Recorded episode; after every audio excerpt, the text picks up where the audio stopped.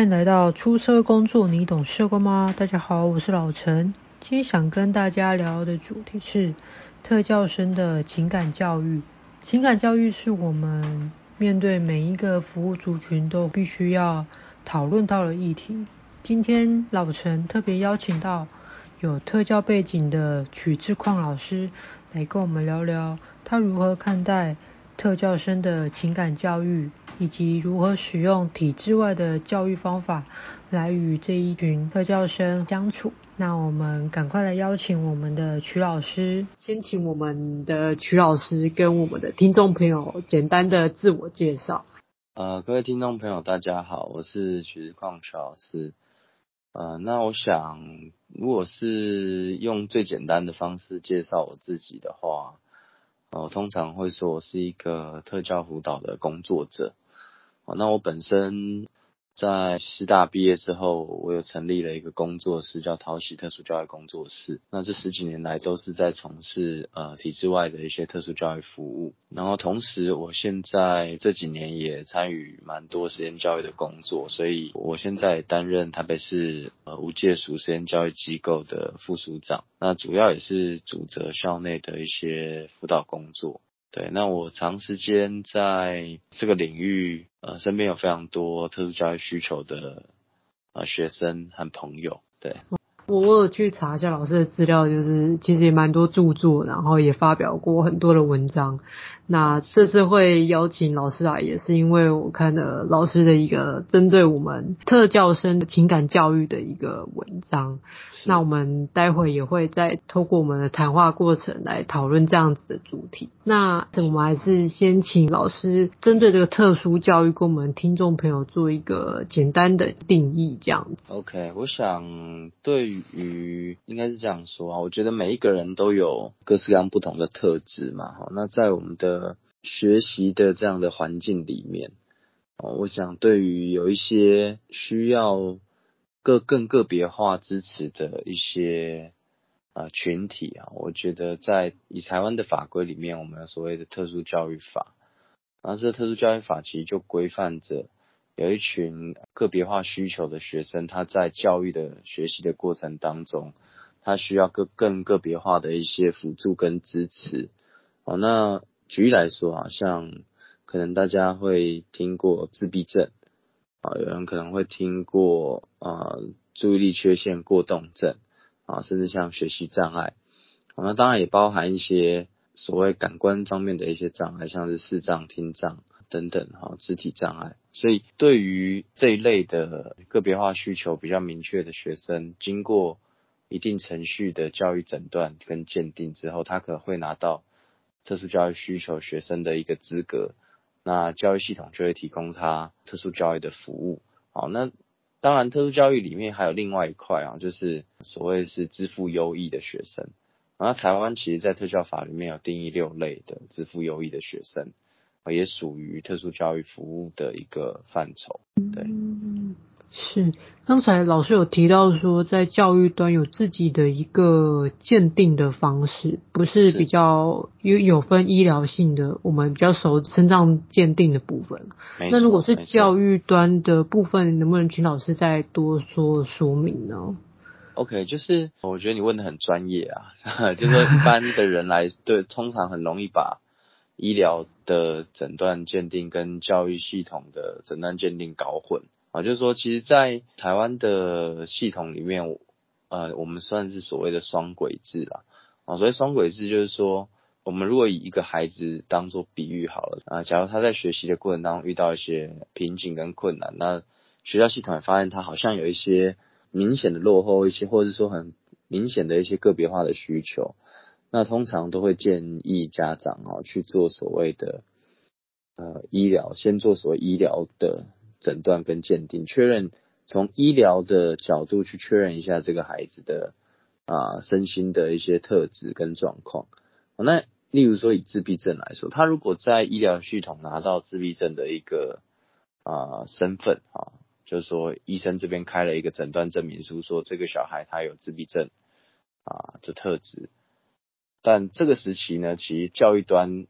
呃还没有完整的就通过确认啊，就是说他拿到了医疗的身份之后，回到教育端，教育端还要啊、经过一连串的教育的诊断跟评估。那这个教育诊断跟评估里面，当然就最重要的一个关键就在于，就是说啊、教育系统会需要了解这一个有自闭症的学生，他有没有所谓的呃特殊教育的需求。那你可能就会很 confused 说，哎，为什么我不是已经确认过他在医疗端有自闭症，为什么在教育端我还要再确认一次呢？啊，因为在教育端最在乎的是啊，这个学生即便他有自闭症，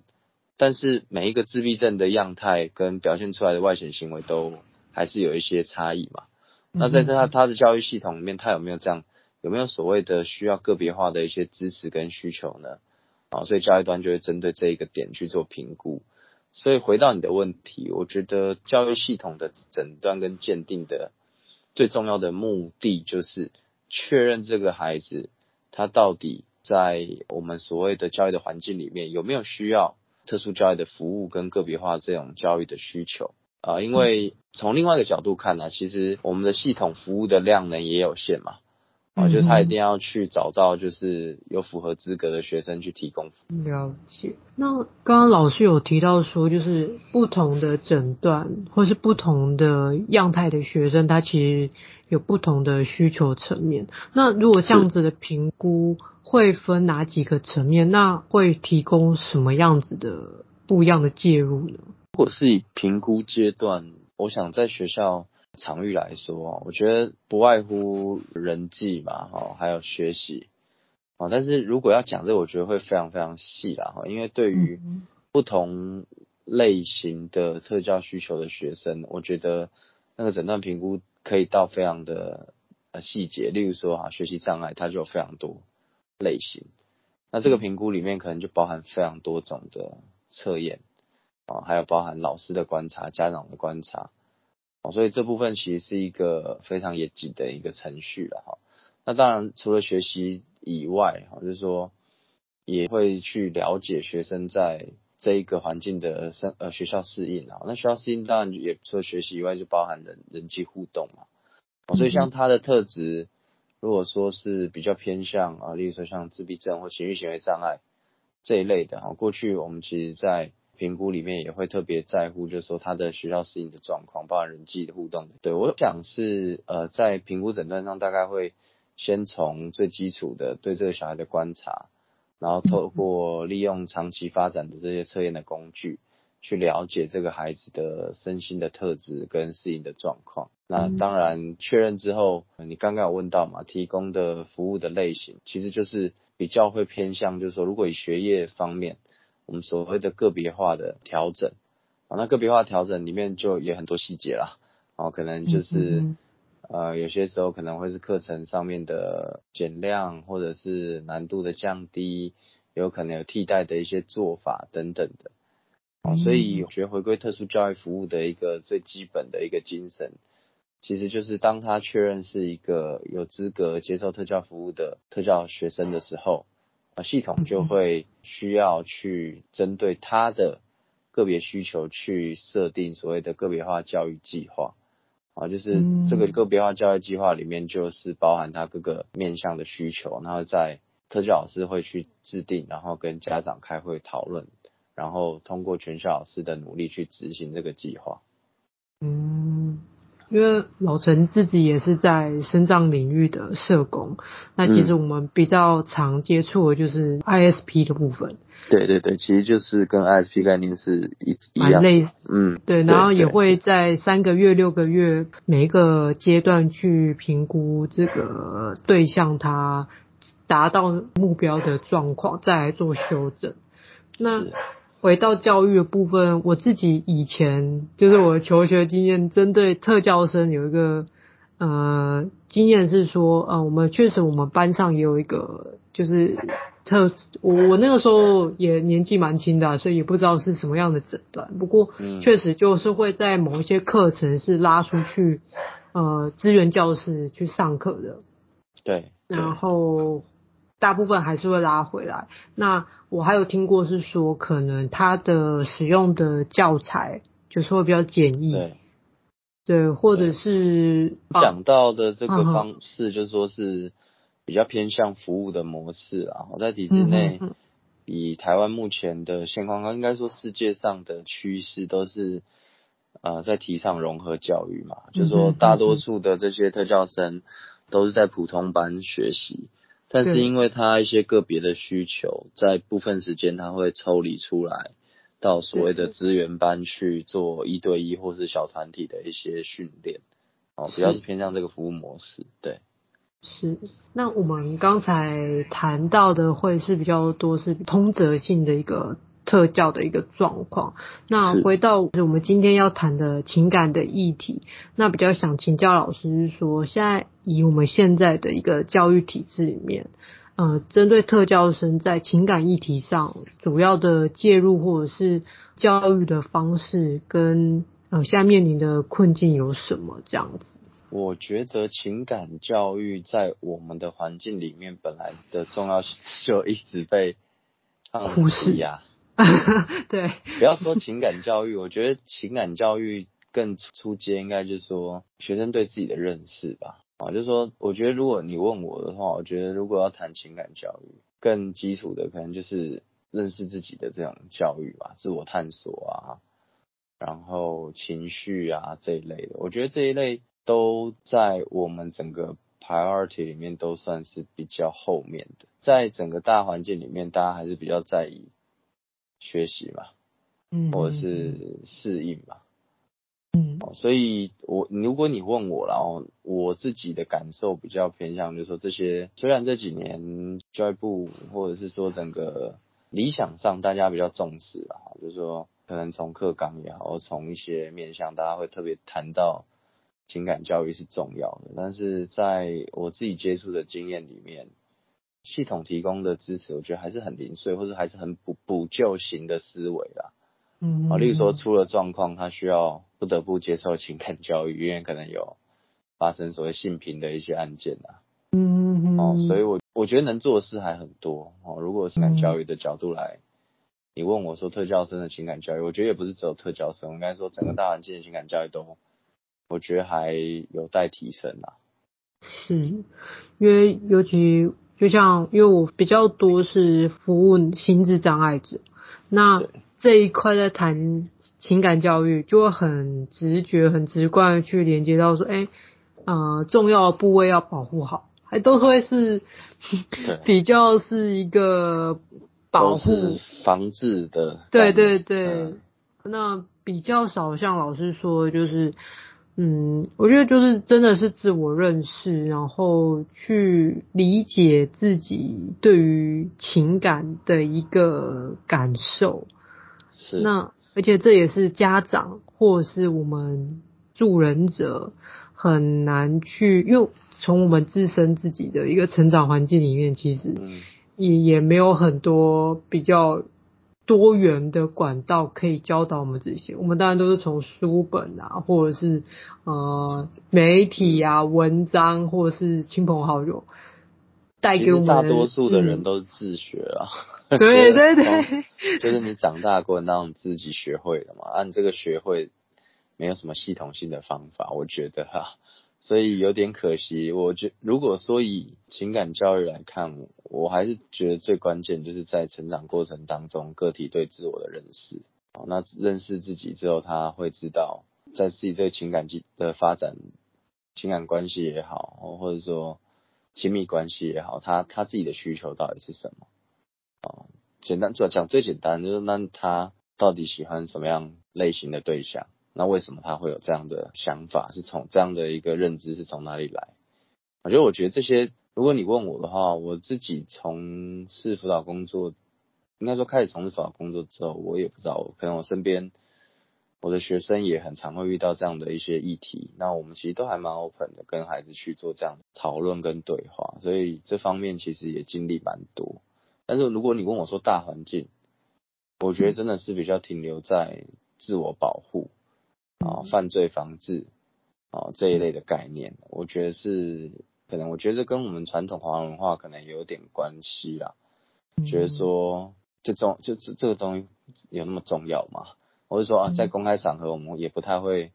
好像是去讨论、去谈论这些议题。哦，所以我觉得就会比较流于，我觉得就是呃变成很个人的议题。那对于心智障碍或是声音障碍者来说，我觉得又更困难。那个困难的点就在于，我觉得整个华人甚至是传统的思维里面有一个概念是觉得说，你没有什么能力照顾好自己，你还要去喜欢别人，还要去发展这个关系啊，不要就是就觉得怎么，第一个是觉得怎么可能哈，再来就觉得哎，这会不会太麻烦了？哦，对，真的，甚至我我这身边都有这样的家长曾经跟我聊过啊，就是说他怎么看待这个孩子的情感关系。哦，我觉得会比较偏向就是传统的思维，就是还是照顾，就会觉得说，那你你这个关系的发展应该建立在那个人可以照顾啊，甚至说期待有一个人可以照顾这样，我觉得会比较站在这种基本的需求、生理需求或者安全需求去考虑。也是，而且我们思考的就是我们每个成长的阶段，嗯，我们从小有就求学期间，就是也希望你好好念书，就是不要谈恋爱，嗯，可是到成人阶段，就是你出社会，就觉得，哎，你马上应该要进入一个家庭，但是这中间的一个 学习的机会也不是很多，但是你又有这样子的一个组成家庭的一个期待。然后老了之后，或者是，嗯，你你可能中途智障，或者是，诶、就老化了，到了老态的一个状态的时候，又是去性化，就是也也不认为老人会有性需求，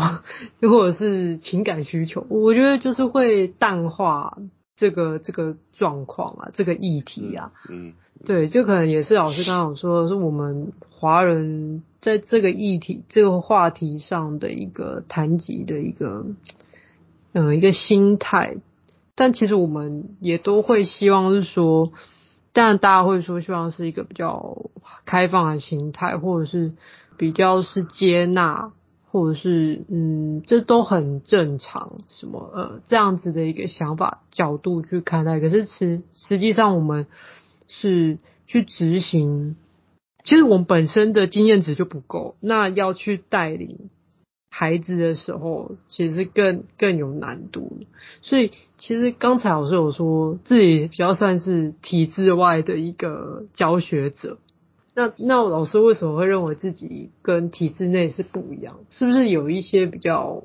可以提供给我们了解？不一样的学习模式，或者是应该是说出发点不一样啊、嗯。因为我自己本身是，如果你我的身份跟我的资历，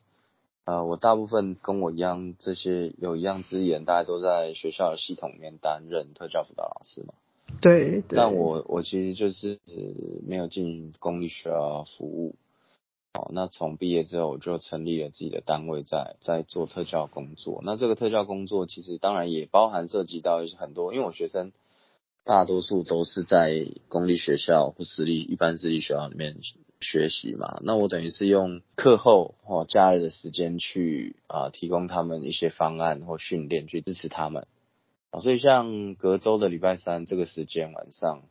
我都有一个青少年的一个团体。啊，那是青少年团体，都是从十二岁到十八岁，然后分散在台湾各个角落，然后我们都透过线上的方式，然后跟孩子去探讨一些生活上面的一些重要的议题。啊，那当然包含情感的部分。啊，所以呃，如果你问我说，呃，体制外的教育，我我觉得主要是服务的方式模式不一样。那我的一个出发点就是，我希望能够提供既有环境缺乏的一些支持吧。啊，就是说孩子可能在环境当中没有人可以，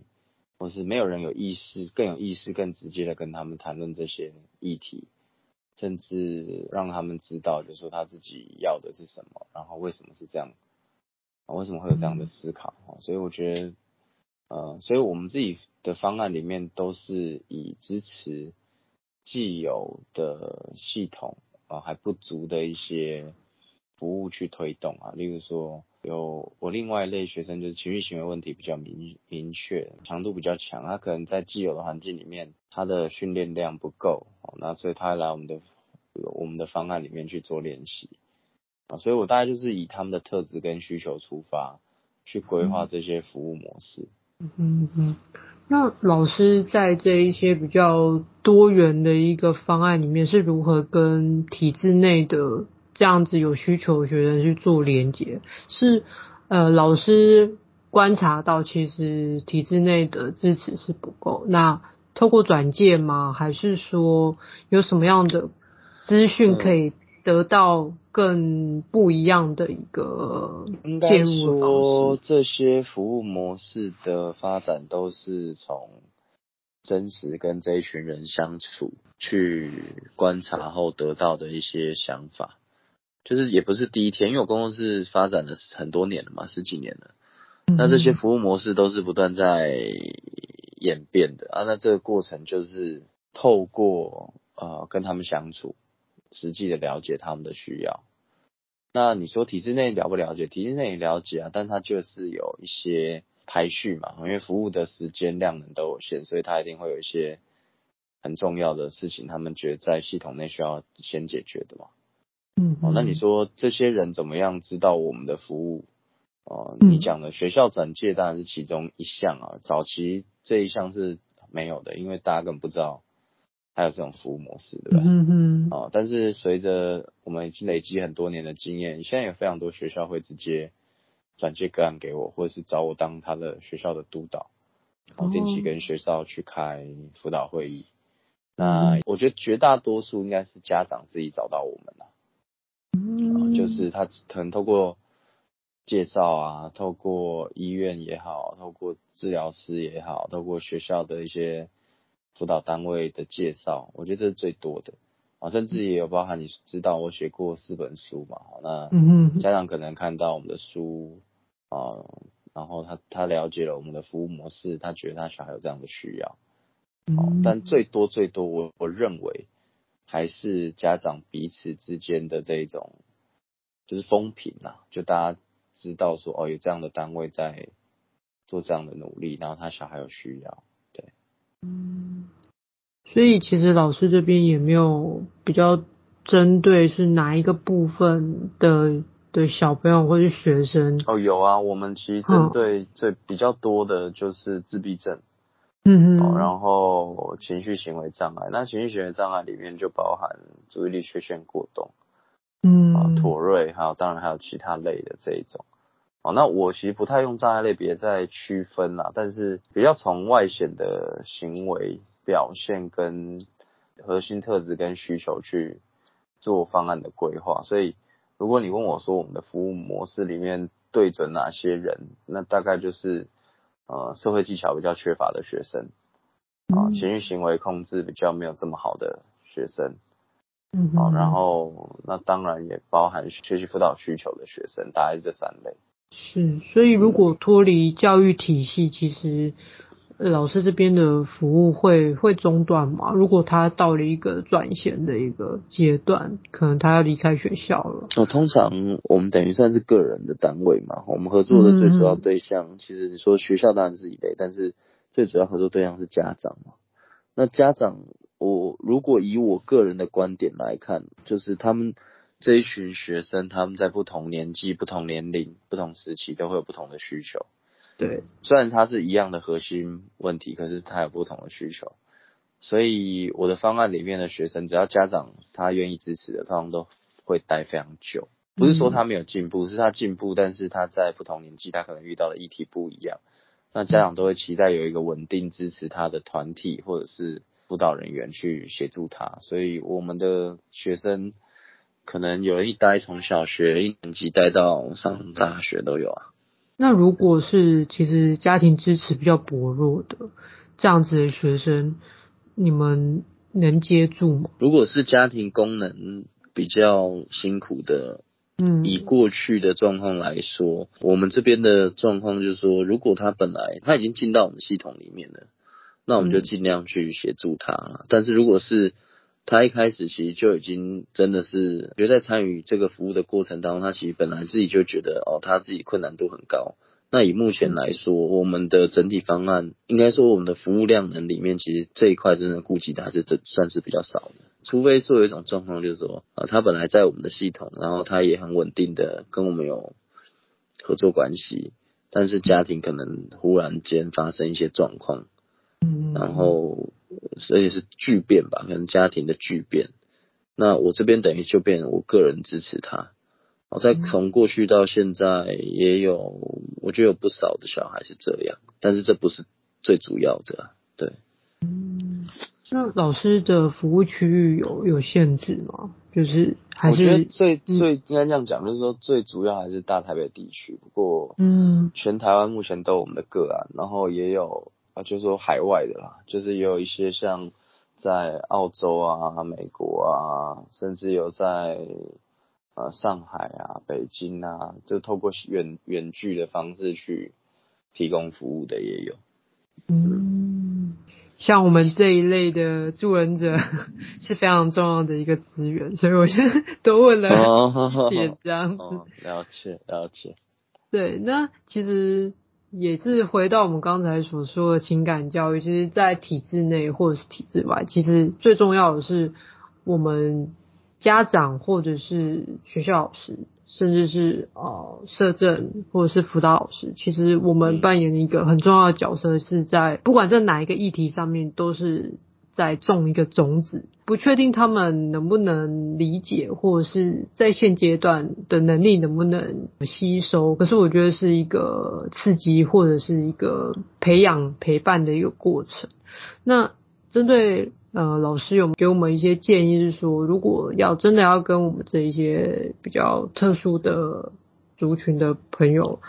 在讨论这个情爱的一个议题上面，有没有一些方式或是一些技巧可以再提供给我们去做练习，或者是有什么样的资源可以让我们多去学习这样？我自己的第一个，我觉得还是要看年纪啦。嗯，就是说你服务对象的年龄，然后我自己的方式比较是这样，就是说也不是只有情感的议题啊，就是说平常跟他们在互动的时候，我会觉得这个互动里面是，我觉得创造一种比较呃对等的一种对话的氛围啊，就是说不是说好像我是辅导老师，或是我是老师，我就是位阶比较高，然后你不得不告诉我，或是。啊，你一定要说啊！我觉得不是这样啊，比较是对等的一种谈话的一种氛围。那其实就对，我觉得还是你如果问我说最回归原始，大概就是对人的一个基本的尊重嘛。嗯，啊，就是我们彼此相互尊重的状况下去开启这样的一个对话跟互动。那技巧上，其实。我觉得技巧真的是真的不是最重要的，但是，嗯哼，就是说你你到底有没有 open mind 想听他们说话？我觉得这是比较重要的。就是他，如果你是愿意听他们说话，其实他们应该照我的理解，就他们都还蛮愿意说的。嗯，然后那在这个互动的基础上，如果你问我技巧的话，我觉得真的是就是要 open mind 去互动。那但是对于不同年纪。坦白讲，我觉得在谈这个议题，这是我个人的感受，我会比较会建议，就是可能要设立一点界限。嗯，就是说，因为我们毕竟身份是老师或辅导老师，甚至是助人者嘛。嗯，哦，我觉得那个界限包含，你说可能他们在这个互动历程里面，他对你有很高度的信赖。嗯，觉得你自己的就是那个界限，我觉得要清楚，就是你的身份到底是是谁。你你是用什么身份在跟他互动？我觉得那个界限其实反而在谈情感的议题的时候，我会特别再小心一点。嗯，那为什么要小心一点？我觉得就是我们也会第一个，有觉得要保护学生，要保护自己嘛。嗯，我觉得在这个部分，如果你问我说要注意什么事，我觉得这个是其中一个我会自己想到的。哦，那当然有些时候可能谈的会很深入。哦，很多像有些孩子，他会跟你谈到非常私密的一些讯息，啊，那这些私密的讯息，当然你自己心里就要一把尺啊。你是你要采取教育的角度去教他吗？还是你是从辅导的角度，你就是倾听他的想法？哦，那里面可能会涉及到一些各种议题啊，可能法治的议题，可能卫卫生健康的议题，可能我觉得会非常多元。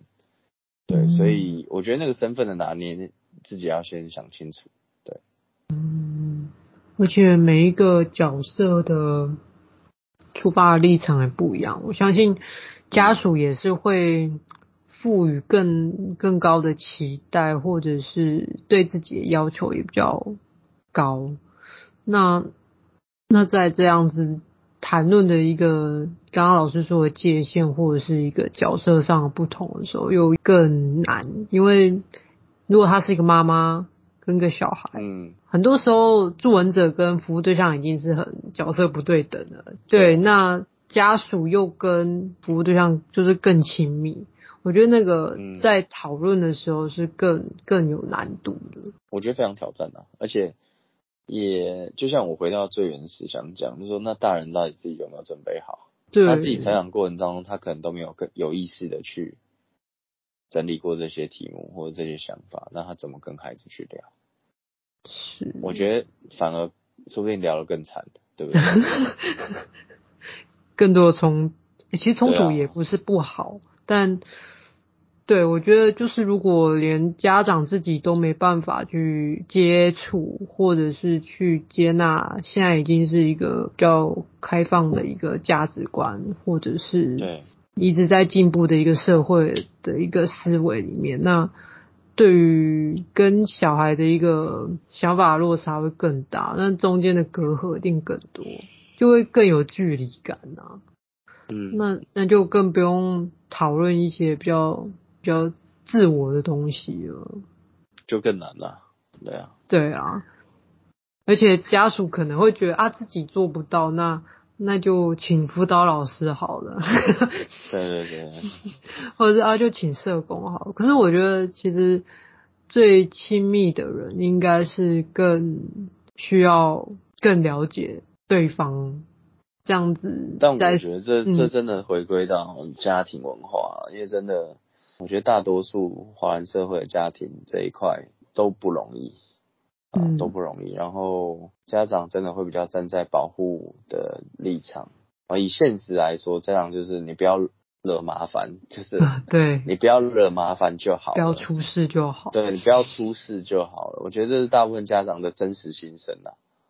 哦，就是说从我过去到现在接触那么多，大家就会应该也要看程度啦。就是如果是障碍程度比较重的，这样就会。会有盼望嘛？就是说有没有可以遇到一个天使来照顾他之类的？嗯啊，但是你说如果是就是比较轻度这种，在一般环境学习，这样就觉得那你不要惹麻烦，因为通常真的会，嗯、但我觉得这是一种比较负面的一种循环，就是你越担心，然后你越不不跟他谈，就越容易有事啊。嗯，然后你就真的会流于去处理或善后，就少了我们期待的预防。嗯，其实我们在以开放的心态去讨论，或者是去探索，去更认识谈论的双方，其实也是一种预防的一个过程。就是嗯，知道我们彼此的一个价值是什么，而且也不是说哪一个价值是对还是错，就是其实我们可以理解，理解是最重要的。我觉得就是从倾听的过程去理解那。我们在讨论我们彼此价值的不同，但是对，我觉得家长在一个也是立场跟角色不同而有不一样的一个观点啊。假如我是一个有身心障碍的孩子，嗯，我也很难有把握说我可以有这么多的心力在投注在他更多的需求上面。我觉得很多时候。嗯，在跟这一些有生障小孩的家属互动的时候，他们真的是自己也很害怕、很恐慌，就是对对对，他他他真的不要有任何，而且他的老化怎么办？就有各种的担心，在这种恐惧之下，要再去跟他讨论一些更开放、更更具观的一个想法的时候，他们真的是很难进入啊，我觉得。可是我觉得，忙着眼前的事情啊，嗯、真的。对对对对对，就是立即的问题先解决啊，嗯，还会有别的事情，然后就 那。可是我觉得是我们不能说没有这个需求，是我们可能没有看到，或者是我们忽略了。嗯嗯嗯，对，但对啊，我觉得有讨论的机会就是一种可能性啊。对所以对，我觉得这个就是跟真的是跟价值观有关吧，这也可以是生活日常的一部分啊。嗯，对啊，就孩子他的确有这个需求，而且我们在他成长过程当中，如果就说连最亲近的人都没有办法支持他这一部分，那他可以找谁？对啊，对对对，而且其实如果又在在认知能力上面有缺陷，他不知道怎么表达，而且我们也不理解他的行为，所以我觉得那个是最大的困境，就是他把自己困在那边，然后我们用错误的理解去理解他，反而他的需求我们没有听到，那我们投入的方式也错，就会很可惜啊。对，没错，没错，所以可以努力的还很多。是。那老师过去有跟不同的一些合工作者合作经验吗？有没有一些相关的例子可以跟我们分享？其实有啊，包含社服系统，嗯哼哼，哦，但是我通常如果是跟社服系统合作，比较都会是合作的概念，应该是特教工作本来就是一个合作，要跟。跨专业合作的一个工作嘛，是。那如果说直接合作这一种，比较多都是，呃，我可能去跟不同的助人工作者去做一些，可能我这边去提供我一些过去的专业知识或经验去做分享哦，这是一种。嗯。哦，那所以像可能对于教保员的训练啊，对于一些机构社工的一些训练，过去我有协助协、嗯、助这一类的工作啊。太重要了。对，然后再来是我自己很喜欢跟不同领域的人合作啊，所以我的课里面也会去开发一些这样的一些东西，像是可能我跟表演艺术工作者合作，嗯，啊，我去开发一些课程是对孩子自我探索有帮助的，透过表演活动，对，所以合作的对象都是专业的表演工作者，对，然后。对，所以我这边大概是我自己把它定位叫创新啦，就是我觉得跨专业的合作可以找出一些新的一些服务的可能，对，服务的可能或者是体验的可能，对，嗯，是。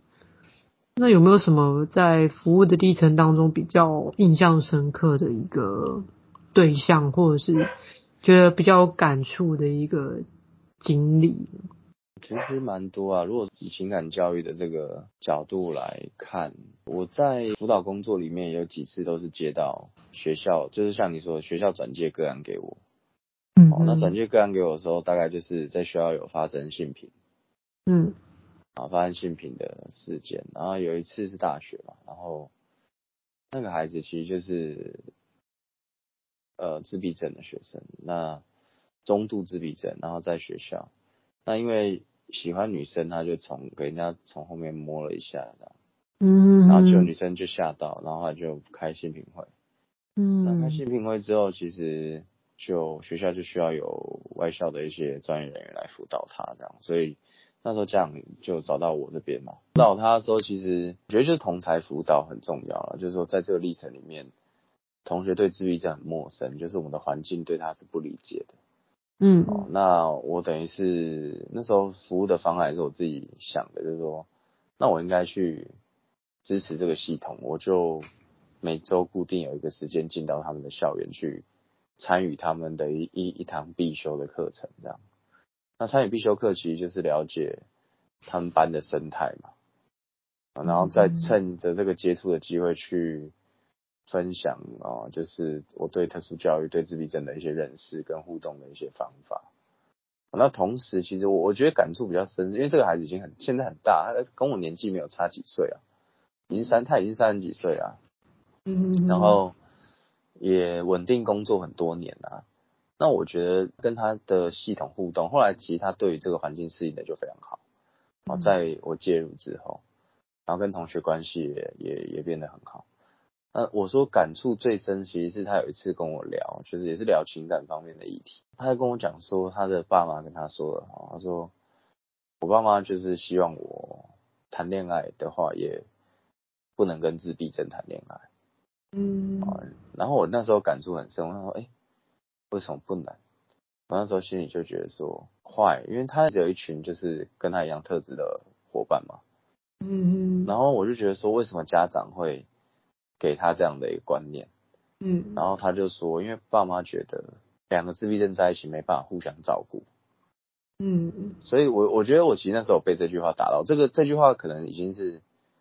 十五年前听到，但我到现在就是那个还记忆很深刻，就觉得说，哎，为什么他爸妈会是这样？就是他对情感的关系的理解，就是还是建立在很原始、很基础的这种照顾。嗯，哦，我我觉得其实你说在成长过程当中，我们哪个人谈恋爱会想到说他可不可以照顾我？不会啊，我们谈恋爱怎么可能会想到这件事情？嗯、但那那你说回到这个孩子身上，他大学生，他如果要谈恋爱，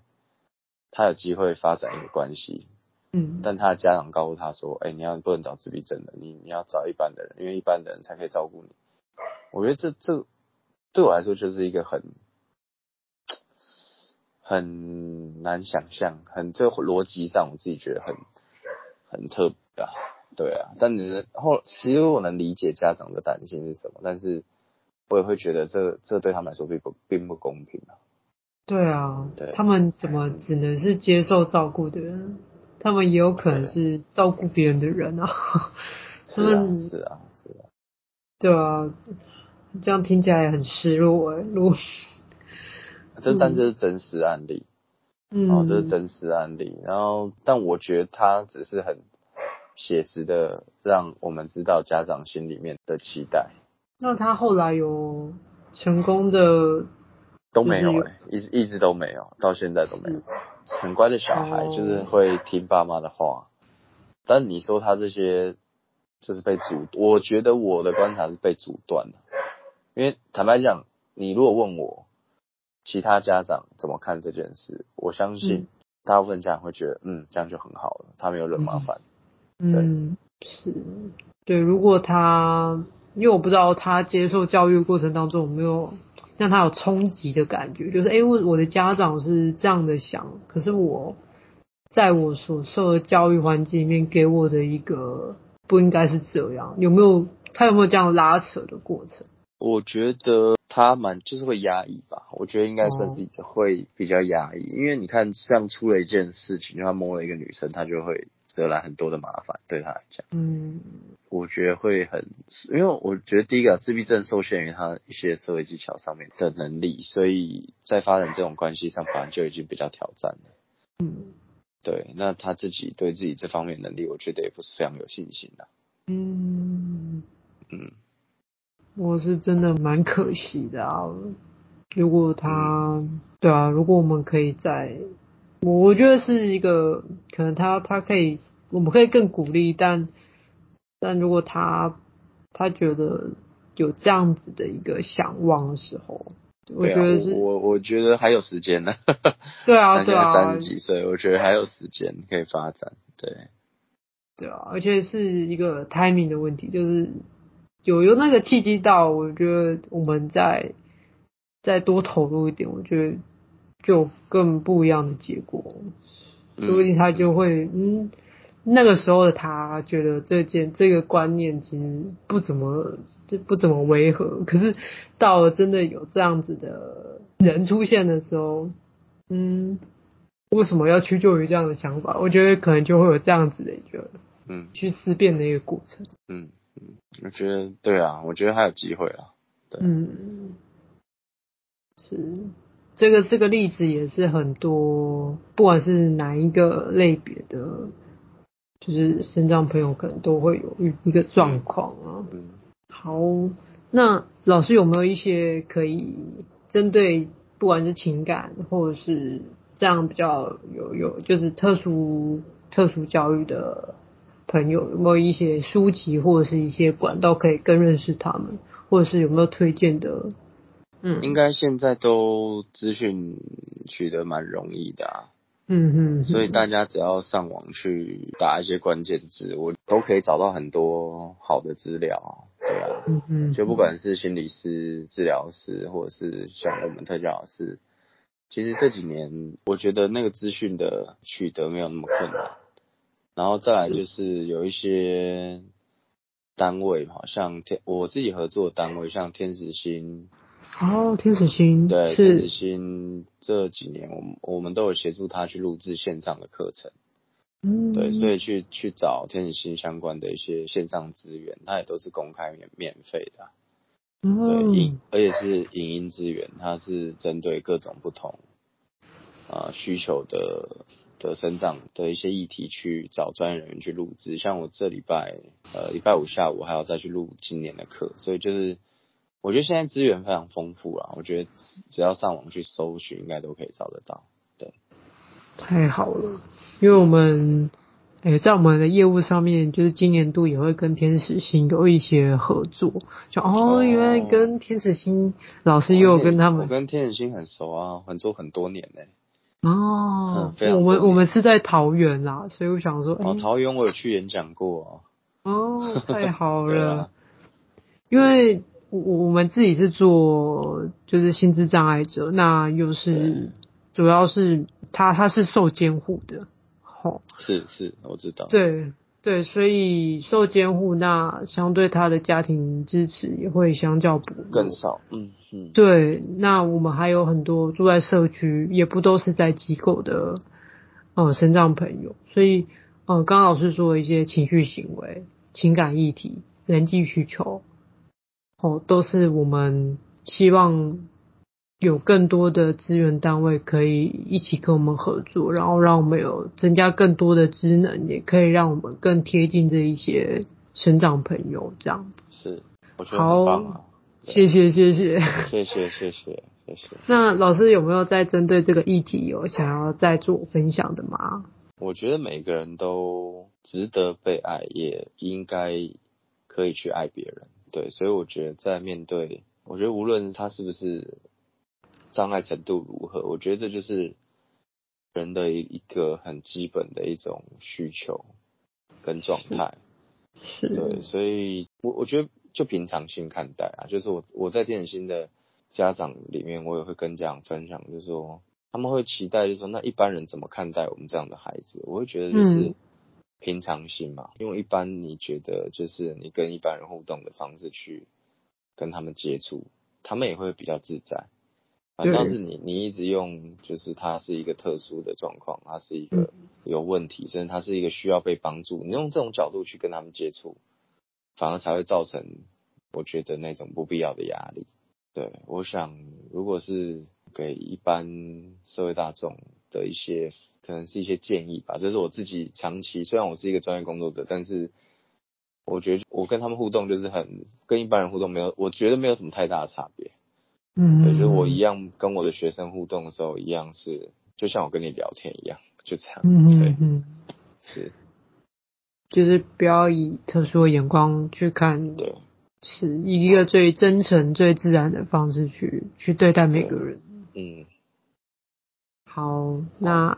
非常谢谢老师今天的分享，谢谢，谢谢。那我们今天就到这边，好，拜拜，好，拜拜。